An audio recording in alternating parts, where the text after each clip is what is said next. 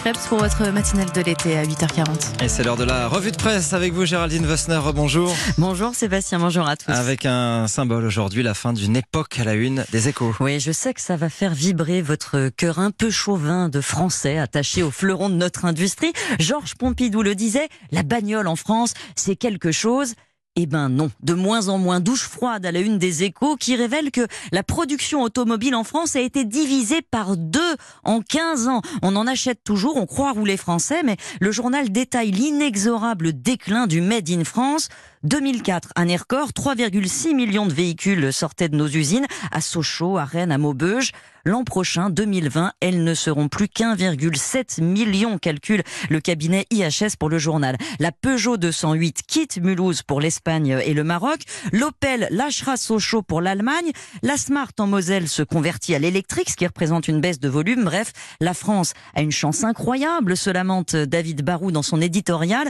Deux grands constructeurs, des marques prestigieuses, des équipementiers de premier plan. Elle reste une puissance automobile, mais elle se tire dans le pied impôts qui pèsent sur la production, le travail en usine font fuir l'industrie et impactent bien au-delà du secteur les sous-traitants, la recherche. Le Made in France bientôt pourrait ne devenir qu'une vue de l'esprit. Et la voiture électrique, justement, ne, ne peut pas servir de relais? Ben, C'est vrai que c'est l'idée. Le problème, c'est qu'elle se vend peu, nous explique euh, Auto Plus. À peine plus de 3000 immatriculations en juillet, soit depuis le début de l'année, moins de 2% du total des voitures vendues. Et l'une des explications, on la trouve dans Nord Éclair. Le quotidien a voulu faire le point sur les infrastructures en comptant les bornes de recharge dans la métropole européenne de Lille, 1 200 000 habitants, bah, il en a recensé moins d'une centaine. Et c'est pas un petit sujet parce que vous savez que 12 millions de foyers en France n'ont pas de place de parking. Ils peuvent pas s'installer eux-mêmes une borne. À l'échelle du pays, on en compte toujours que 26 000, donc 26 000, 33 millions de véhicules. La révolution verte se fait à vitesse de charrue. Ouais, effectivement. Et, et, le ralentissement économique mondial que redoutent les éditorialistes ce matin ne, ne doit pas rassurer non plus l'industrie. Non, la guerre commerciale ravivée entre Donald Trump et la Chine, où la monnaie a atteint son plus bas niveau depuis 2008, occupe une large place de vos journaux. Les surtaxes imposées par les États-Unis pèsent sur la croissance chinoise. La riposte sur les produits agricoles américains aura des conséquences aussi. Si les deux locomotives du commerce mondial deviennent poussives, s'inquiète Jean-Michel Bretonnier dans La Voie du Nord, c'est l'économie planétaire qui deviendra souffreteuse. L'incapacité des États-Unis et de la Chine à poursuivre leurs négociations, ajoute Dominique Greiner dans La Croix, ajoute de l'incertitude dans un monde qui n'en manque pas. Aucun des deux pays, redoute-t-il, ne sortira vainqueur de cette guerre commerciale. Et dans ce contexte d'incertitude, on dirait bien que la France, elle.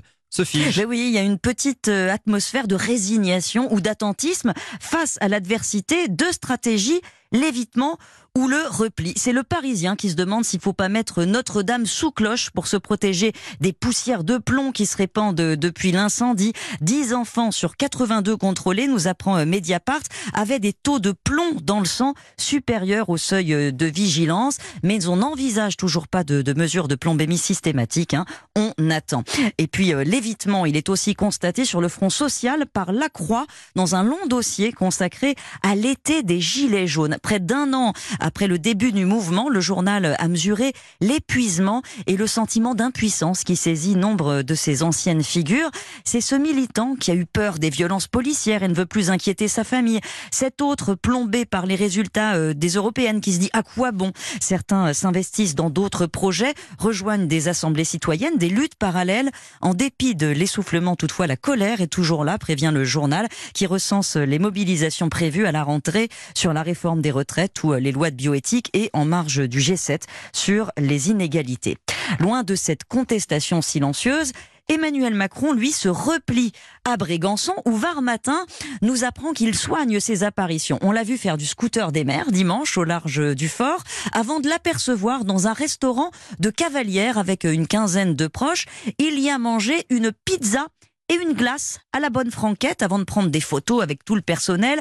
Discrétion, simplicité, mise en scène évidemment, c'est le message pour faire oublier les homards de François de Rugy qui ont plombé l'été. Et cette communication politique minimaliste et rodée, un autre la pousse à la perfection aujourd'hui dans le Parisien.